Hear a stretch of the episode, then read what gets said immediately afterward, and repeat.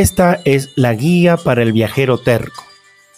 Comentarios, sugerencias, anécdotas y consejos de viajeros. Pónganse cómodos.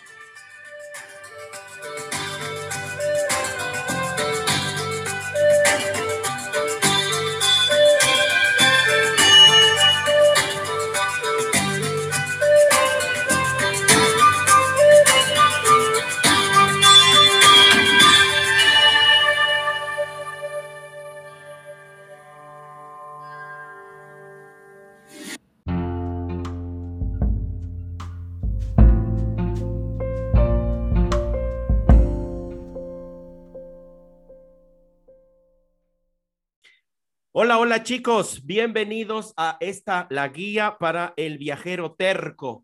Comentarios, sugerencias y anécdotas de viajes y de viajeros. Hoy vamos a irnos para Nepal, para Alasia, para ese pequeñito país al lado de la India en Nepal, de la mano de Davinia y Ángela. Ellas están en Gran Canaria, las pueden encontrar en Instagram como Vamos que nos fuimos, lindo nombre, llamativo.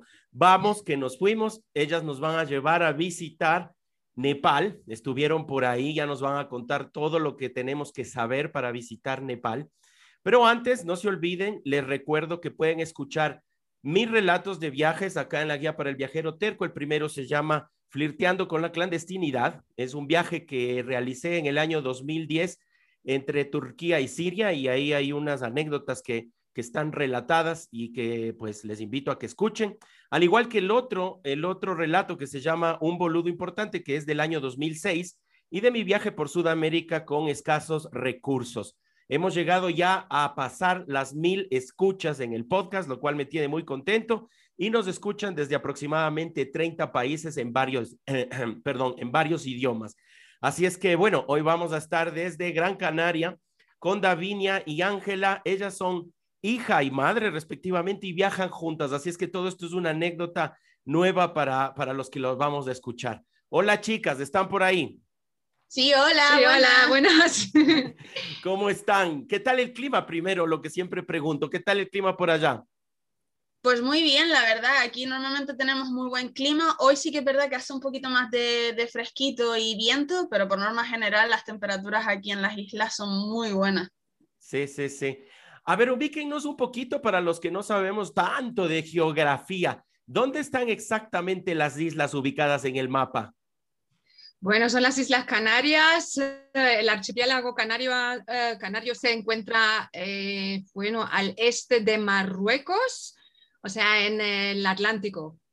Y pertenecen a España. Sí. Eso, y el acento que se les escucha, qué lindo el acento, muy llamativo, ¿no? ¿Les han dicho algo a ustedes del acento? Sí, no, nos suelen confundir con, Latinoamérica porque tenemos un acento muy, muy similar. Y, y sí, eso de que eh, enfocamos mucho las S, no decimos tanto las Cs como se suele decir en la península y eso. Sí, suele, de hecho, está mm, considerado uno de los mm, acentos más bonitos de España. y sí, sí, la verdad que es muy bonito y tiene un aire de las Antillas del Caribe, es verdad. Cuéntenme, ¿desde hace cuánto que ustedes, madre e hija, viajan juntas? Bueno, viajamos prácticamente toda la vida juntas. Al ser madre e hija, pues empezamos muy, muy, eh, muy temprano.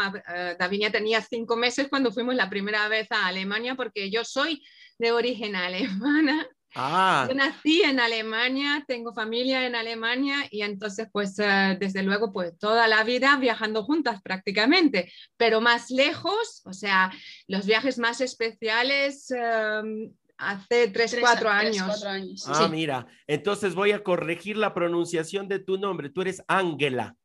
No, hombre. No, no, no. Es que aquí me llaman Ángela, Angie, Angela, vamos. Bueno, de todo. A ver, eh, ¿cómo se les ocurrió ir a Nepal? Porque eh, un país a veces un poco, eh, poco publicitado, poco conocido. ¿Estaban ustedes por la región ahí de Asia o fueron directamente desde España?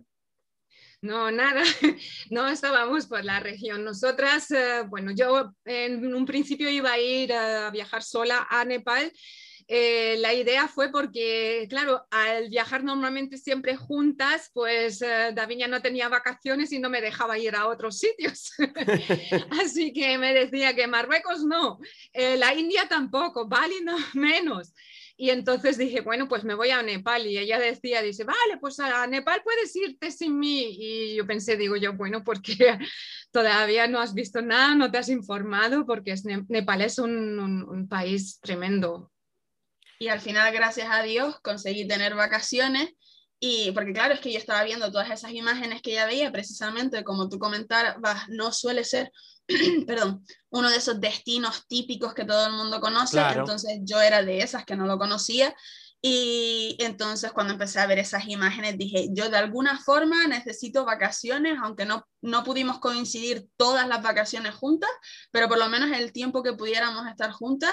Eh, y al final, pues sí, tuve suerte, me dieron vacaciones y, y me uní al plan.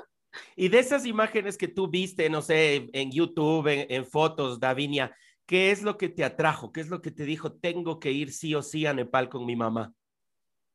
Yo creo que la idea de hacer el trekking, porque hicimos un trekking por el Himalaya, mm, eh, que supongo que hablaremos de ello después. Claro. Y, mm, la verdad que nosotras, eh, uno de los primeros viajes así un poco más especiales que hicimos fue eh, hacer el Camino de Santiago en el norte de, España, que no sé si lo conocerán, pero claro, es claro, un hemos que escuchado. Se por el norte de España, exacto. Eh, entonces, eh, esa idea de volver otra vez juntas a hacer un trekking y aparte de que esas imágenes de las montañas tan majestuosas, dije, es que yo tengo que ir, sí o sí. ¿Qué tal? Entonces, la parte de la naturaleza es lo que te llamó. Sí, entre otras cosas, claro. Luego ves monumentos, ve, eh, esas estupas y esas, ese mix también de culturas que hay en Nepal y me llamó mucho la atención, pero yo creo que una de las cosas que dije es que mm, eso es una de las cosas que se hace una vez en la vida nada más eh, y tenía que ir sí o sí. Excelente, chévere. Bueno, entonces fueron directamente desde España. Cuéntenos cómo es esto de la conexión. ¿Se llega fácil? Bueno, nosotras evidentemente teníamos que coger primero un vuelo desde Gran Canaria hasta Barcelona. ¿Cuántas horas son? Eh, son ¿Tres? horas y un poco. Ah, está lejos. Sí.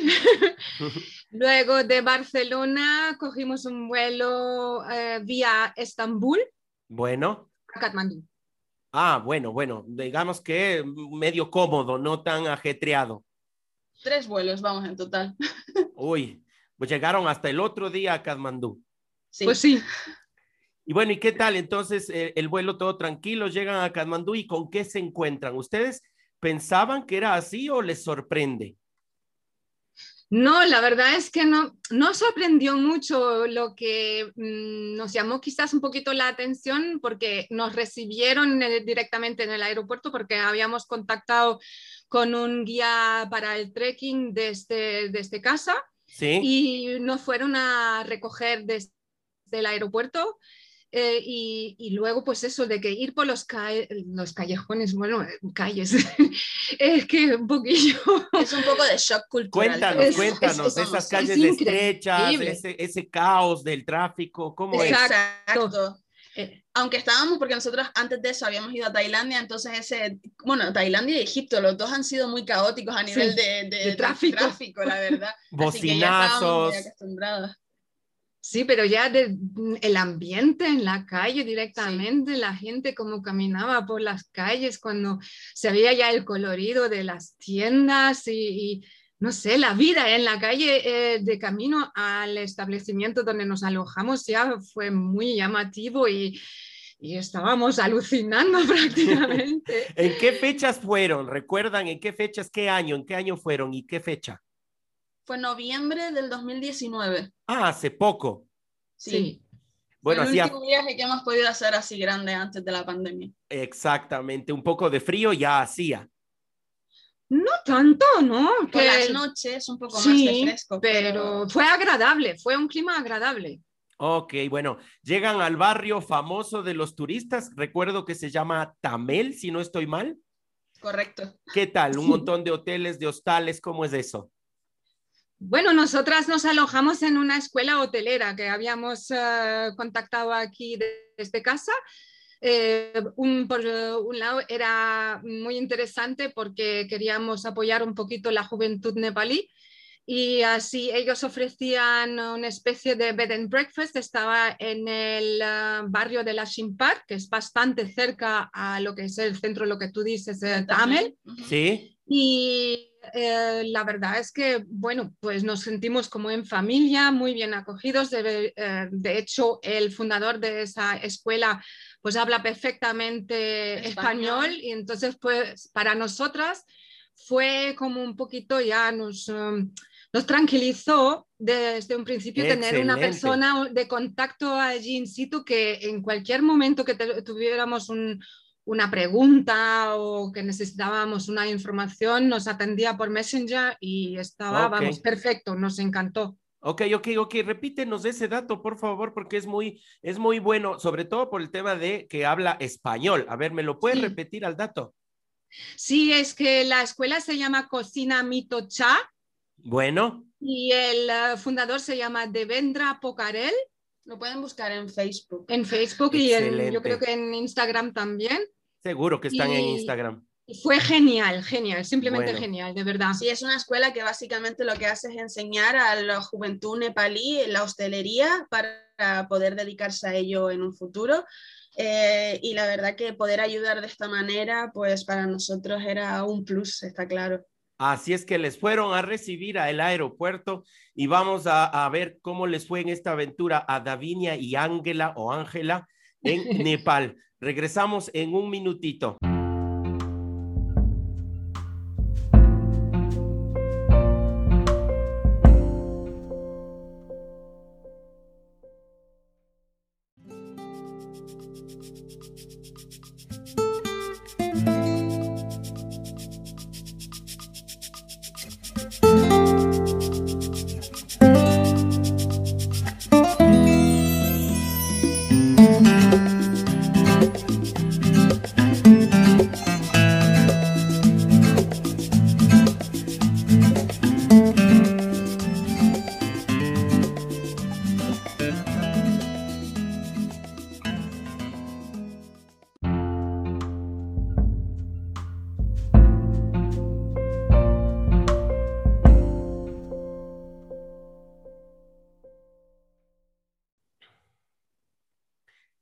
Regresamos a esta segunda parte de esta charla con Davinia y Ángela. Ellas están en Gran Canaria, las pueden encontrar en Instagram como Vamos que nos fuimos. Llamativo el nombre, ¿de dónde sale este nombre que pusieron en Instagram, chicas? Pues eh, fue un poco eh, sucesión de intentar otros nombres que ya estaban pillados y al final conseguimos ese. Eh, al principio íbamos a decir vamos que nos vamos, o algo así parecido, pero ya estaba pillado y al final llegamos a ese vamos que nos fuimos, que la verdad que hoy en día eh, es un orgullo para nosotros la página, la verdad no, sí, nos hace mucha ilusión. Es muy bonita, sí, yo les recomiendo a todos quienes nos escuchan que se pasen por Instagram, les pongan unos likes y ahí las van a conocer también a Davinia y Ángela, que nos están comentando de su viaje por Nepal. ¿Cuánto tiempo se quedaron en total? Bueno, en total no, yo me quedé 16 días y Davinia tuvo que volver tres días antes porque no tenía tantos eh, permiso como, como yo. Así que los últimos tres días me quedé solita allí, pero vamos, eh, lo disfruté muchísimo también. ¿Recomiendas 16, 20 días? ¿Cuánto tiempo nos recomendarían ustedes? No, recomendaría mínimo 16 días. A mí me hubiesen faltado. a mí me faltaron. sí. la verdad es que es tan impresionante que, tiene tantos lugares tan, tan bonitos y, eh, bueno, son fascinantes que, y si quieres un poquito descansar también, pues al final eh, se agradecen también unos días de un poquito más de relax. Ahí está. Sí, hay dos cosas o tres que son características de Nepal. Una que yo he escuchado y es que es la gente más amable del mundo. ¿Será cierto? Pues para nosotras sí. Para nosotras sí, porque ha sido una hospitalidad mm, desde, el primer, desde el primer momento, ayuda por donde la hubiésemos necesitado. eh, esto, información, eh, siempre una sonrisa muy cortés, muy respetuosa. Exacto, no, no agobiante, porque Nada, nada. en otros países a veces como... Muy relajados. Exacto, sí. Sí, Sí, da- mm, la verdad que estuvimos muy contentas y como estabas comentando, al ser dos mujeres a veces nos da un poquito de, de reparo, no tuvimos ningún problema, al revés, súper contentas en todo momento, la verdad. ¿Y qué de onda ustedes con el namaste? Ay, que a mí me flipa. a mí me encantó nada más. El primer namaste que me mandaron por Messenger, yo me sentía casi parte de ellos. De hecho, lo llevamos en nuestro llavero, cada una tiene un Sí. llavero que pone namaste. Sí, ¿Qué, qué quiere decir exactamente namaste? ¿Cómo se vive esta, esta expresión en Nepal? es como una bendición para Sí. mí, ¿no? Sí, Yo lo, como, yo lo acojo como el saludo, pero dentro del saludo mm, como una bendición. Exacto. Y sí, así es. Otro dato característico es la bandera, la única bandera que no es la típica banderita rectangular, la bandera de Nepal. ¿Se compraron ustedes alguna, algún distintivo? Algunas, ¿no? Unas cuantas. Yo tengo una en la habitación, Dos. tenemos otra más grande, luego Sí. tengo un pin también con la bandera. Sí, hemos comprado hasta un sticker para las mochilas. Exacto. Claro, porque justamente son eh, los Himalayas, ¿no? Sí. Exacto. Bueno, a ver, entonces llegan a Kathmandú y ¿qué tal el tema de la visa? ¿Cómo les fue con eso? Es bastante sencillo, Fue la verdad. sencillo, sí. O sea, existen dos formas de hacerlo, sobre todo el tema del pago, lo pueden hacer directamente allí o también lo pueden hacer por internet, pero si lo hacen por internet es un poquito más caro. Eh, cuando llegan ya directamente te envían como una zona que está preparada para que rellenes el formulario con todos tus datos personales y hay hasta incluso que eso nos llamó la atención, una máquina bastante moderna en la que tú vas y te saca la foto directamente. ¿Ya? Sí, sí, sí. Sí, tú llegas a ese aeropuerto, que en realidad es un aeropuerto bastante sencillo y, y de repente ves esa máquina, te llama la atención. Y nada, y después con ese mismo papelito, o si nosotras en nuestro caso lo pagamos allí, que se puede pagar con tarjeta hasta incluso, o sea, no necesitas tener eh, la moneda, puedes hacer hasta incluso un cambio de moneda directamente allí si, si te hace falta. Y nada, y después ya pasar por, por, inmigración. por, por inmigración. Muy sencillo. Tú lo recomiendas entonces hacerlo on arrival. No, On no valdría- sí. Sí, y tal vez recuerdan el precio, cuánto se pagó en euros o en dólares, si tienen una ver, idea para la- nuestros que- viajeros. Yo creo que, si mal no recuerdo, fueron 30 O dólares. 30, sí. Ah, sí, para nosotros 25 euros al cambio 25 euros aproximadamente. cada sí. una. Para, por, quin- eh, por un, un momento, fueron 15 días de permiso. No tuvo que ser más, pero Sí, Claro, no, 20 por lo menos 20 20 días. Bueno, 20 vale días, la pena por lo menos los 20 días, ¿no? Sí, sí, sí, Sí, claro. Sí, sí. Y además hay una cosa que eh, Nepal, al ser un país en realidad eh, pobre, porque es un país muy pobre, no sé si les pasó a ustedes, pero uno siente hasta un cierto gusto de pagar ese, ese valor, porque eh, más allá de una visa, en realidad es como un fee que uno paga por ingresar, ¿no? Exacto. Sí, para nosotras no es un problema. De hecho, eh, muchas veces hemos comentado el tema de que en, en este tipo de países se, se usa mucho el regateo, ¿no? Para todo, para cuando vas a coger un taxi, cuando vas a comprar algo en cualquier tienda. Y nosotras, por norma general, somos bastante malas regateando, te- debo decir. Pero muchas veces es porque nosotros queremos medir los precios con los nuestros aquí, que obviamente ahí es, están un poquito más abajo. Entonces, claro, para nosotros cu- cualquier precio por debajo de lo que nosotros estimamos normal es como un chollo y para ellos es mucho dinero. Entonces, a nosotros cuando vemos un precio justo, lo pagamos gustosamente, aunque a lo mejor para ellos es que la acabamos de hacer el día. De hecho, hay muchas veces, decimos siempre esa anécdota, que sobre todo nos pasa con los taxis, ¿no? Sí. que nos dicen un precio y nosotras, ay, sí, pues sí, perfecto, porque parece un buen precio, ¿no? Y los ves después directamente con una pedazo de sonrisa como me acabáis de hacer el día. Claro. ¿Qué tal la vida en, en Nepal, en Kathmandú? ¿Es cara o es barata? Cuéntenos de eso. No, es No muy barata, económico. Sí, es barata, exacto. La es muy noche- económico. La noche del hotel, ¿se acuerdan más o menos? ¿O comer Sí. cuánto cuesta? Nosotras pagamos 12,50 euros por noche, por persona, Con con, el desayuno. desayuno incluido. Oh, sí es barato. Sí. Mm, Sí, Bastante. sí, sí, sí. Bueno, entonces llegan a Kathmandú y qué es lo primero que ustedes fueron a visitar y de, de hecho nos recomiendan a los viajeros ir a ver. el primer lugar fue el templo de Swayambunat, que es el templo de los monos, que lo hicimos la misma tarde eh, después de llegar que somos así, que nada más que llegar tenemos que empezar ya. Aprovechar el día. Aprovechar el día, aprovechar el tiempo al máximo y entonces nos fuimos a ver el Swayambonat porque eh, era lo suficiente cerca para... Para, para, que mereciera la pena con el tiempo que teníamos. Y de verdad hay monos.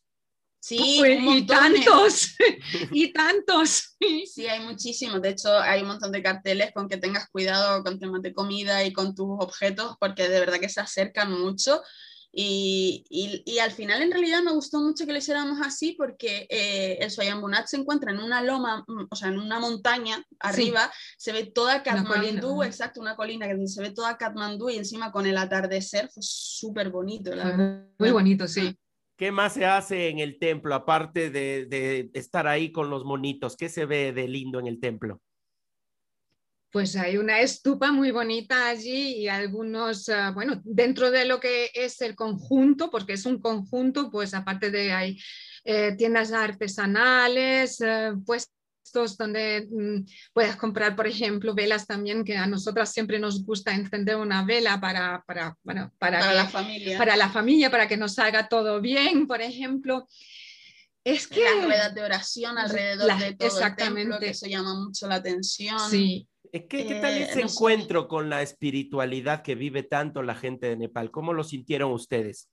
Pues igual, o sea, es que por eso para nosotros de momento es uno de los viajes más espirituales, más mágicos, porque de verdad que se siente así, o sea, cada cosa que haces en Nepal eh, te da paz, te da una tranquilidad. Em, te enriquece. ¿eh? Exacto. Es un aprendizaje continuo.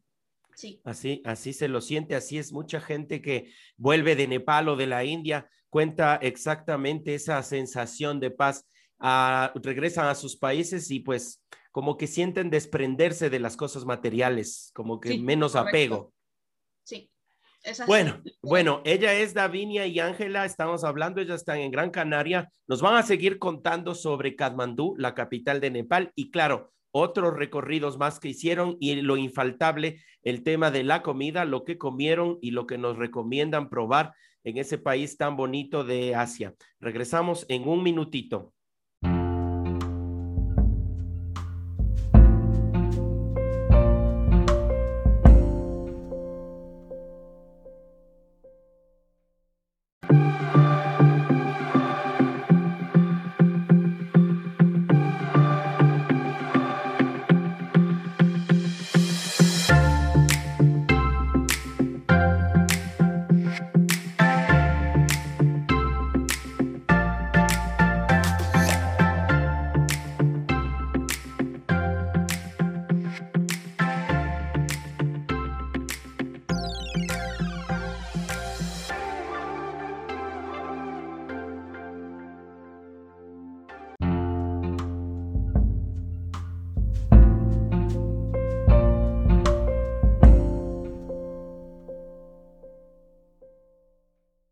Regresamos a hablar con Davinia y Ángela. Ellas están en Gran Canaria. Las pueden encontrar en Instagram como Vamos que nos fuimos.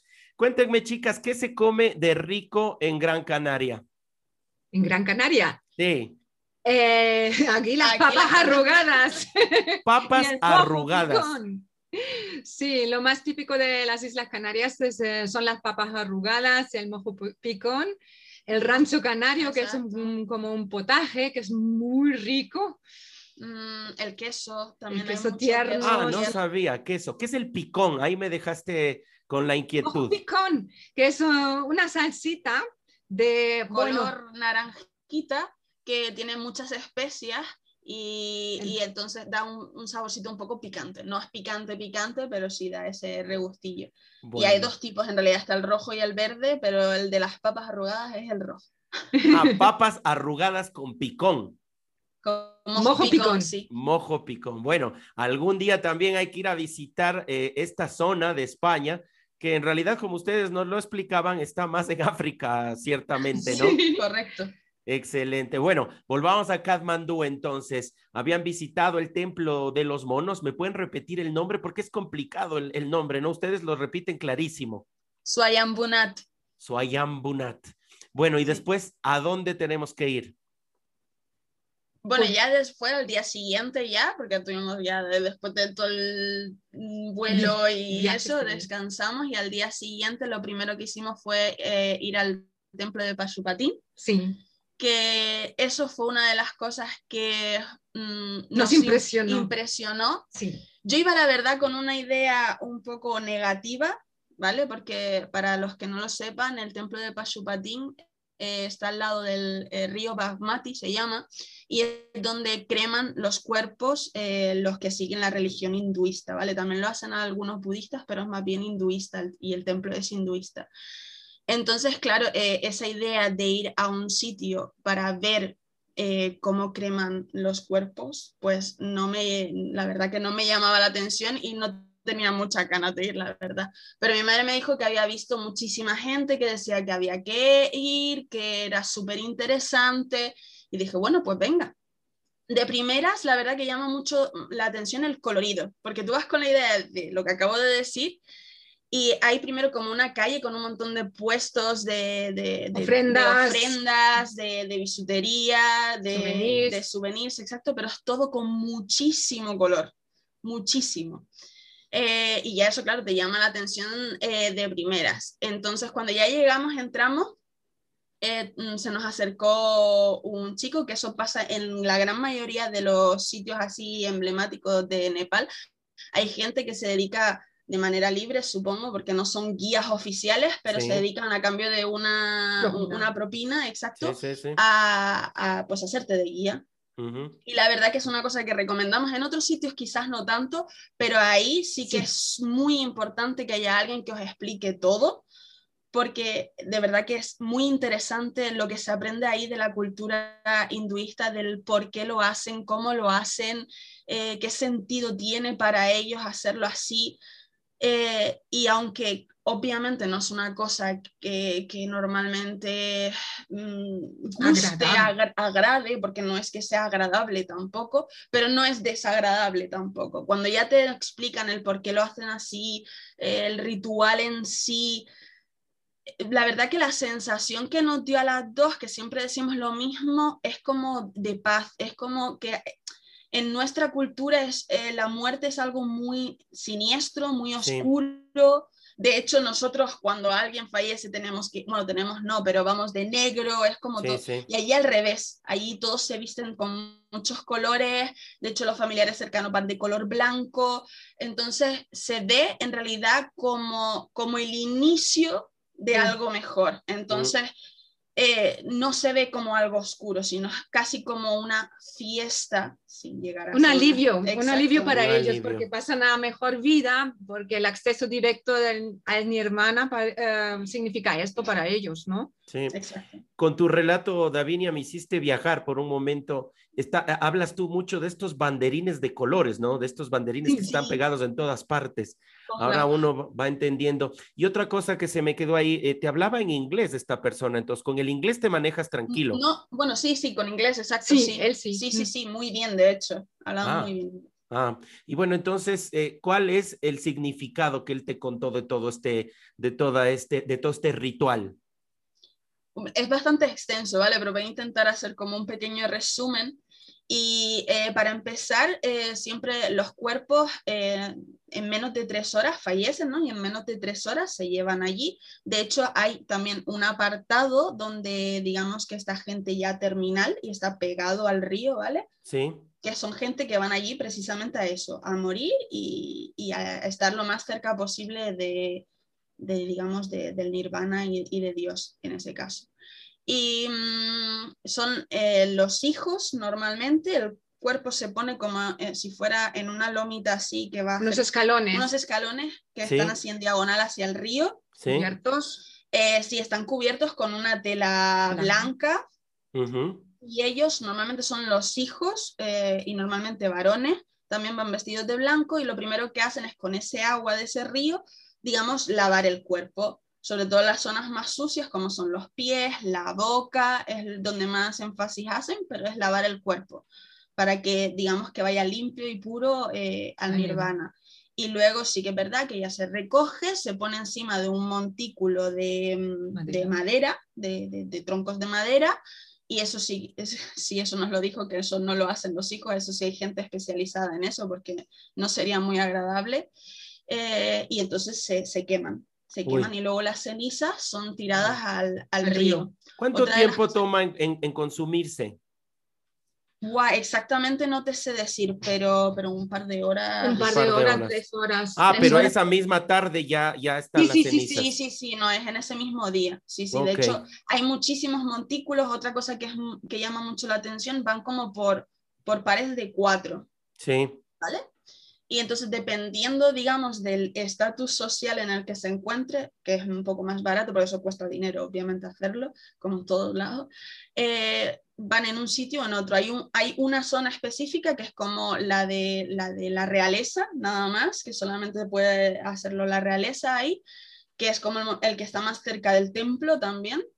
Y luego hay diferencias sociales entre si son religiosos o si forman parte del, del, ejército, creo que si no recuerdo mal, o del, de, digamos, de los soldados, y luego está la gente más adinerada y la menos adinerada, así más o menos, por ese... ¿Alguna música de fondo o total silencio? No, silencio. De hecho, otra de las cosas que son súper importantes, aunque muchas veces es difícil de, de, remediarlo, no se llora. Ah. No se puede llorar, ah. porque se supone que si lloran, haces que se dificulte la subida del, del, espíritu hacia el nirvana. Entonces, otra cosa que llama mucho la atención es que, hombre, hay algún momento en el que sí se oye a alguien llorar, pero tampoco se oye a gente llorando todo el rato o cosas así, porque en, realidad no deberían. Qué lindo relato, qué lindo y además me gusta porque ustedes lo tienen muy clarito, me parece que se, que, que se aprendieron eh, los nombres de memoria. ¿Me recuerdas el, el nombre del lugar? Sí, el templo de Pashupatín. Bueno, ahí lo pueden ir a buscar en Instagram también para las personas, porque te cuento que nos escuchan personas y son viajeros tercos, justamente van y buscan y están planificando ahí sus viajes. Otro lugar para conocer en Katmandú, siempre estamos en Katmandú, ¿no es cierto? Sí, sí dentro de lo que es el centro de Katmandú, eh, la Plaza Durbar, que es la Plaza de la Coronación. La Plaza de la Coronación, está el templo de la Kumari. La Kumari es la, la diosa viviente, es una niña elegida eh, entre muchas niñas, eh, entonces eh, la Kumari solamente puede ejercer como diosa viviente hasta la edad de la... hasta que menstrua la por primera vez. Exactamente. Porque dejaría de ser pura y, claro. entonces puede ser Exactamente. Sí, luego, pues desde, este, desde el centro de Kamadnu, aparte de eso, la zona de Tamil, la que tú mencionaste al principio, sí. pues nos fuimos a Patán a Patán. Es otro Patán. de los reinos, sí. ¿Y qué tal? ¿Cómo es? Cuéntenos. Fantástico. Es que eh, Patán tiene una arquitectura eh, oh. de verdad que yo creo que no hay ningún otro sitio del mundo donde se pueda ver algo así. En una o plaza sea... Durbar que es una preciosidad, es increíble, incre el, increíble por ambiente, increíble por la arquitectura, tiene unos tallados en la madera, uh, unas pagodas, ay Dios, es que es muy bonito, de verdad. Es muy bonita. O sea que no se puede perder nadie, nadie. Es, es lindísimo. Para ir y sacar fotos, como ustedes dicen, y con, la, con el relato que ustedes hacen, realmente nos transportan a esos lugares. Bueno, en la última parte vamos a hablar de más sitios para conocer dentro de, eh, de todo Nepal, específicamente también de Kathmandú y de la comida. Eso vamos a hablar con Davinia y Ángela cuando regresemos.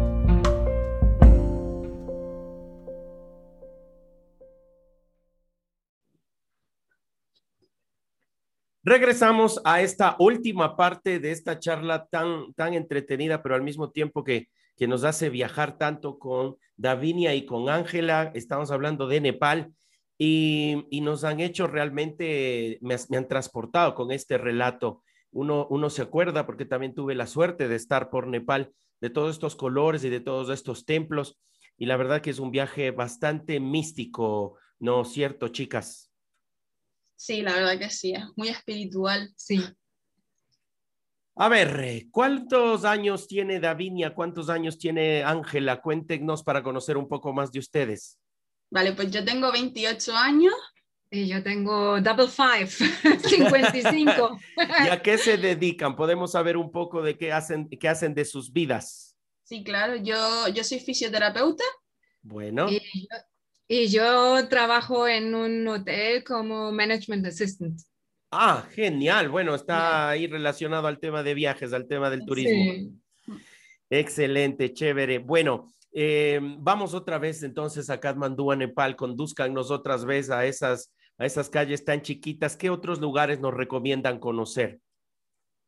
Pues dentro de mm, Katmandú, pues también hablar de, de Bhaktapur, como dijimos antes, son, o sea, antiguamente eran tres reinos, Katmandú, Patán, que ya hablamos antes, y Bhaktapur es el único que nos falta, que también la verdad que es muy bonito, también la arquitectura es fantástica, la Durbar Square, porque en cada una de ellas hay una plaza de coronación diferente, con varios edificios de diferentes reyes, esa Durbar Square es muy famosa por haber sido rodada ahí parte de la película del pequeño Buda, así que en alguna escena la pueden hasta incluso ver.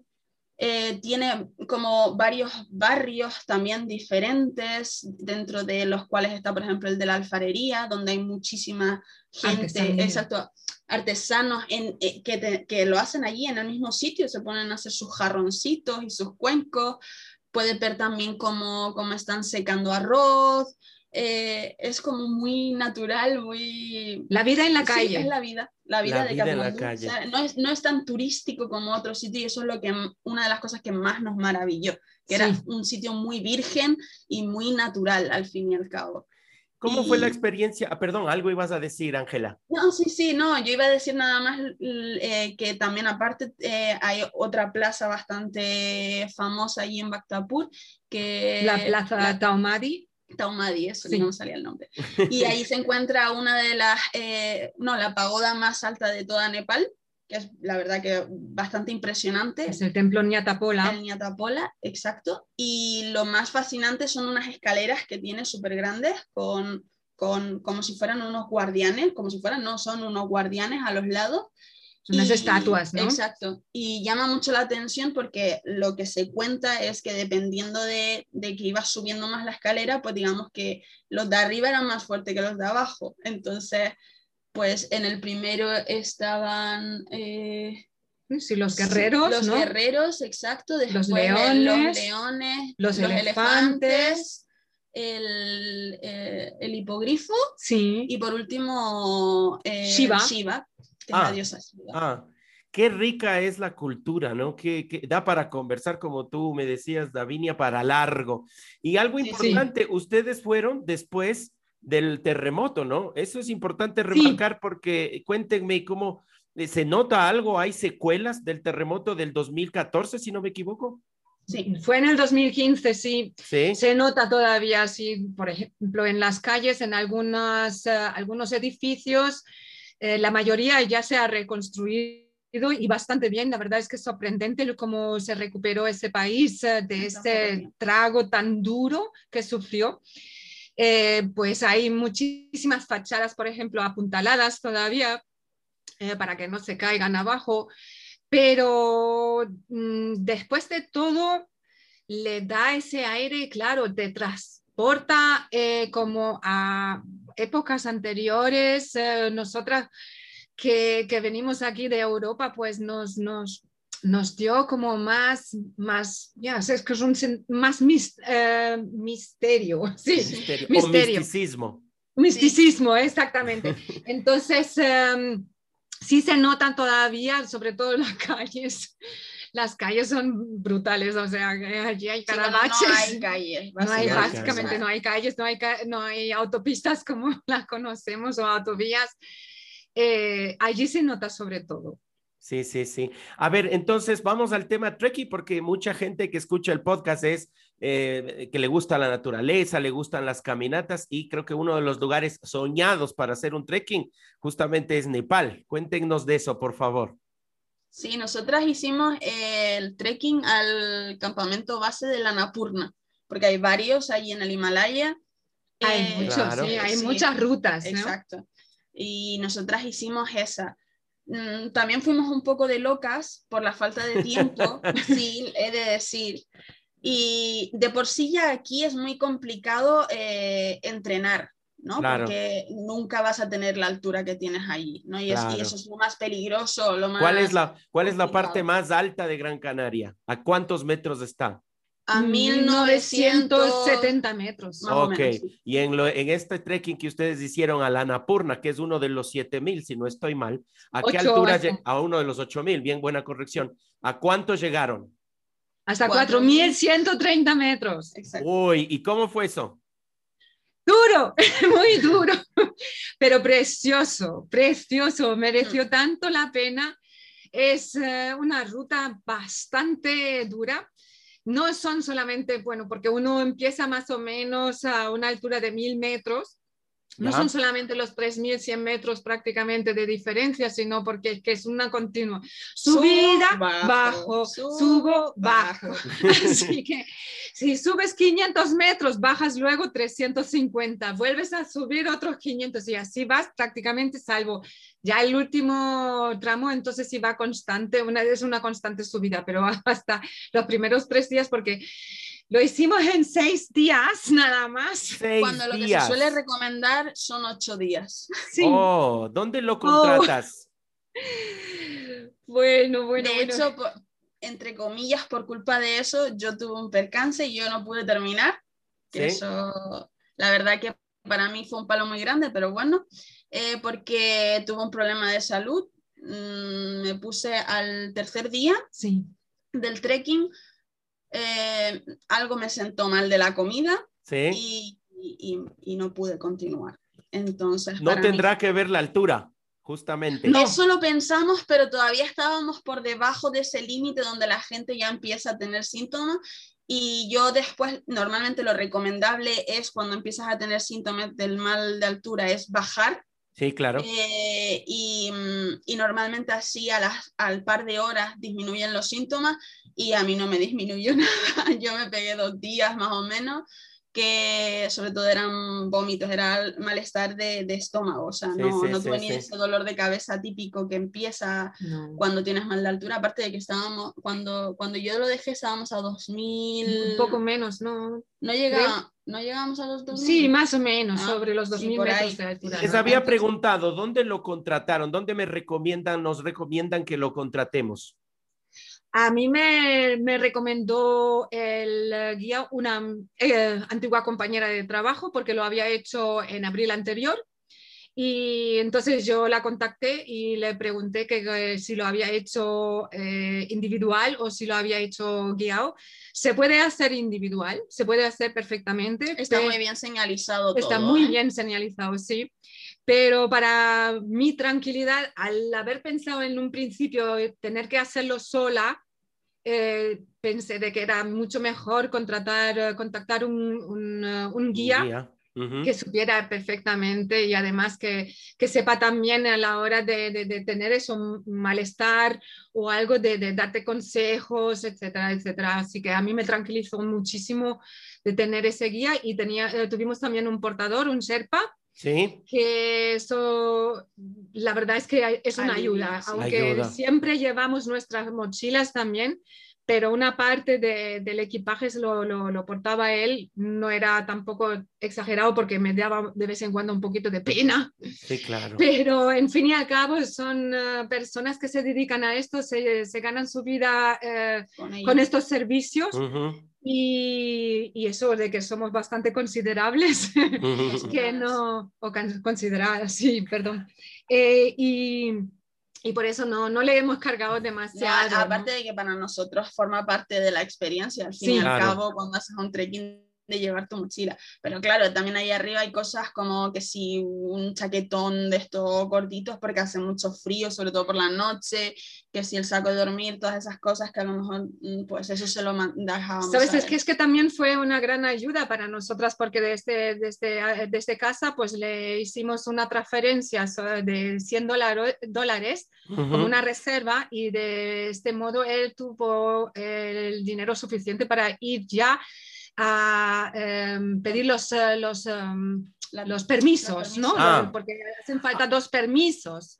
Ya. Y entonces, pues eh, ya nos recibió allí con los permisos ya eh, comprados y la verdad es que, y luego alquiló también un, un saco de dormir y un, un chaquetón de pluma y eso iba también todo dentro del precio. El precio era la comida también. los, ah la comida, todo estaba incluido dentro del, del precio que, que eran 500 dólares por, persona. Bueno, pero entonces es recomendable para aficionados, porque eh, más allá de que sí puede ser exigente, ustedes lo recomiendan para gente que no hace alta, alta montaña. Exacto. Sí, sí, sí, sí, desde luego. Somos senderistas ¿vale? Pero un trekking de esa altura, por ejemplo, de esa dureza, nunca lo habíamos hecho. Claro. Es, un, es, es un trekking que se puede hacer fácilmente, siempre partiendo de la base que físicamente eh, están sanos, gozan de, de, salud, que no tengan problemas de corazón, por ejemplo, ¿no? Y uh, pues sí se puede hacer. Eh, deberían prepararse físicamente lo mejor posible, informarse muy bien sobre todo qué es lo que son las eh, dificultades que se pueden encontrar. Eh, y nada, pues sí, si, si, quieren, si necesitan todavía material, también lo pueden adquirir en, en Katmandú. Y como ustedes dicen, también se puede hacer, eh, se puede hacer solo. Sí, sí, sí, sí, sí, supuesto. sí se puede. Sí, Entonces se contemplan los famosos Himalé, así creo que le pronuncian ellos, Himalé o los Himalayas. Los Himalayas, sí, es que es impresionante. Algo así, le, recuerdo que le decían Himalé. Bueno, vamos terminando la charla con uh, Davinia y Ángela, la verdad, muy interesante, muy bonito y lleno de anécdotas. Ustedes mencionaban algo sobre lo que siempre hablo yo acá en la guía para el viajero terco y es que nunca sintieron peligro al viajar las dos, que se podría decir las dos solas. Nunca, nunca. Ni agobio, ni peligro, ni ni, ni nos sentimos extrañas, no, formábamos parte de ellos eh, con un respeto máximo, de verdad. ¿Recomiendan totalmente a dos mujeres o las chicas viajar solas para allá? Sí. Por supuesto, sí, sin duda. Excelente. Ya para terminar nada más, quiero, porque esto sí siempre me preguntan y quiero así rapidito que me cuenten qué comieron, qué les llamó la atención de la comida, un plato o dos, que recuerden especialmente, no sé, algún desayuno, les sirven y ustedes se encuentran con eso, sacan la foto y, y, y bueno, después averiguan qué es lo que comieron. Cuéntenme un poco de eso. A ver, nosotras ya íbamos con información de aquí, porque nosotras, bueno, sobre todo ella, yo soy de las que me dejo llevar, pero ella siempre se informa de todo antes de ir.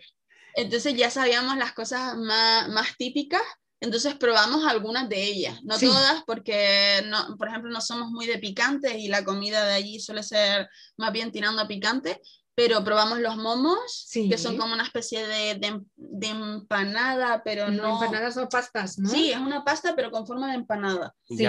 puede ser o con verdura dentro o puede tener carne, también. y estaban muy buenos, ricos, la verdad con las salsitas. Luego otra de las cosas, momos sí, se sí. Luego también otra de las cosas que sí que lo tomábamos todos los días para desayunar por la tarde era el té. Ay, el, masala el Masala té. El masala té, ¿Qué bueno, tiene el masala té? ¿Cómo sabe? ¿Qué es? Ay, que es, es que es un té que se hace con leche, exacto, y da un regustito con canela y tendrá otras especies que ahora mismo no, no te sé decir. Pero, pero delicioso pero muy, muy rico, muy rico. La verdad, yo, no soy muy de té, pero eso me lo bebía a cada hora. Sí.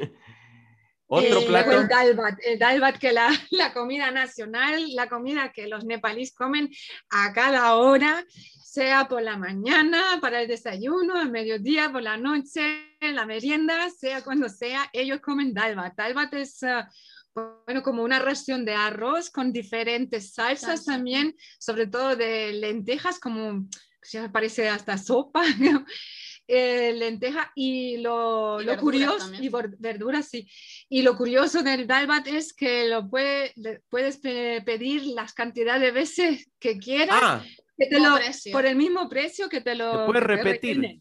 de Sí. refill Sí, free refill. sí. Sí, Dalbat. total, hasta reventar Qué excelente. Bueno, chicas, yo les agradezco mucho por estar acá en esta charla en la guía para el viajero terco. Eh, gracias, Davinia. Davinia es la hija, Ángela es la mamá. Las encuentran en Instagram como Vamos que nos fuimos. Y de verdad son unas viajeras, nos han ayudado a conocer este hermoso país, Nepal, ahí entre, entre la India y China. Y pues por más viajes, que les vaya muy bien y ojalá que se pueda volver a viajar después de todo esto de la pandemia y que podamos seguir conversando. Yo les mando un abrazo desde acá, desde Sudamérica, para, las, para la Gran otro Canaria. para ti sí, otro para, Otro ti. para Muchas ti. gracias. Muchas más gracias a ti, a todos tus oyentes. Y que nada, que se animen y que se vayan a Nepal. Así es, y sobre todo mujeres, como ustedes dicen, mujeres solas sin problema. Exacto. Un abrazo, chicas. Chao, chao. Hasta luego. ¡Un placer!